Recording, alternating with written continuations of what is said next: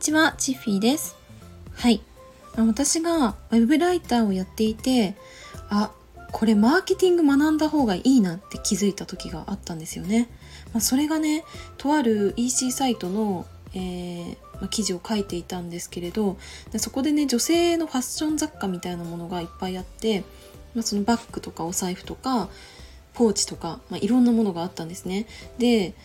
その最終的にはその商品を、紹介して、その EC サイトの中でお買い物をしていただくみたいなことがその読者の最終的なねあの行動をこうしてもらうっていう感じだったんですけどその時にいやこの雑貨の何をどう伝えたら読者はなんかそのこの記事読んでよかった終わりじゃなくてお買い物したくなるかなとかこの雑貨欲しいなって思ってもらえるのかなって考えた時にちょっとうーんなんだろうなその、まあね、私はねライティングの講座で学んでたんですけどまそこだけでは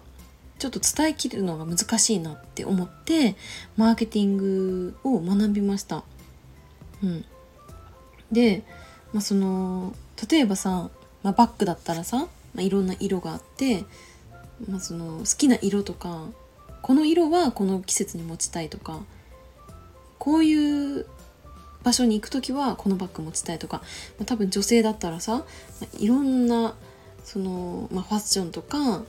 うん、まあ、お出かけする場所とか季節とかそれによって持ちたいバッグって変わると思うんですけど、まあ、そういったねところをね伝えたいなって思ったんですよ。うん、なんか例えばそのバッグはこういうね革を使っていてうんと大きさがねこれだけでとかなんかそういったことを伝えるのももちろん、まあ、いいとは思うんですけどなんか最終的にじゃあその読者があこのバッグ欲しいな持ちたいなって思う時って多分バッグの大きさとかそこじゃないなっって思うんですよね。なんでかっていうと私自身も、まあ、そういう風にね欲しいバッグっていうのを選んでないからなんですよね。うん、例えばまあそうだなうん、まあ、普段は A4 のねファイルとかがこう入るサイズのねバッグをこう日常的に使ってたとしてあとその休日もそのバッグをねじゃあ持ちたくないなって思うとするじゃないですかそんな時に例えばあのなんかポシェットみたいなものがあってそれをねあの、まあ、気になってるとするじゃないですか読者が。でそんな時にそのポシェットの素材うーんなんかチャームの色とかうんとえっとなんだろうなそ,、まあ、そういったものをおすすめするのではなくてあの例えばポシェットだと肩からねこう下げられるから両手が開く。じゃあ両手が開いた時になんかどういったいいことがあるかなって考えた時に例えばですけどまあねあの恋人とデートする時に手をつなげる。腕を組めるとかね。あとは、まあ、ちっちゃいお子さんがいる。ママさんだったらそのずっとねちっちゃいお子さん2人の手をねつないでお買い物ができるとか。なんかそういった部分を伝えられるようにね私はなったんですね。うん、それまでは私は素材がこうで柔らかさがこうで色がねこんだけあってみたいなことを延々と伝えてたんですよ。まあでも当時はそこのあのディレクターもそこまでその内容に関して伝えるうんものに関してはそこまであの指摘されたことはなくてどちらかというとあの、まあ、文末表現とかあと一文の長さとかあとなんだろ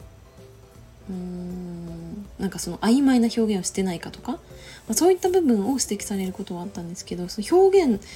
の仕方何をどう伝えるかまでは、まあ、その、まあ、添削されたこともなくて、まあ、自分は気づかないかったんですけどでもなんか自分自身が書いてて違和感を感じたというかなんか自分もさ、まあ、記事を書き終わってあのなんか変な表現してないかなとか間違いないかなとか誤字脱字ないかなとか言って最初から最後まで私はね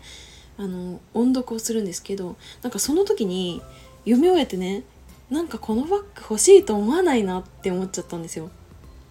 うん、そそれで私はどうしたらじゃあ欲しいと思うのかなって考えた時になんか違う伝え方があるなって思って私はマーケティングを学んだんですけど、まあ、それ学んだことでそうやってそのなんだろうななんか本当に人がそのそのね今回だったらバッグが欲しいって思うのはどんな時なのかなとかなんかこの商品がじゃあうーんその欲しいって思うそのポイントというかそれをなんか言語化できるようになったというか何て言うんだろう。まあちょっと難しいんですけど、まあ、そんな感じであのマーケティングをね学んで私は良かったなって思いました。はい。というわけで今回は私はえっとライティングをこうやるにあたってマーケティングをね学んで本当に良かったなって思ったのでそのお話をしてみました。今日も最後までお付き合いいただきありがとうございました。バイバーイ。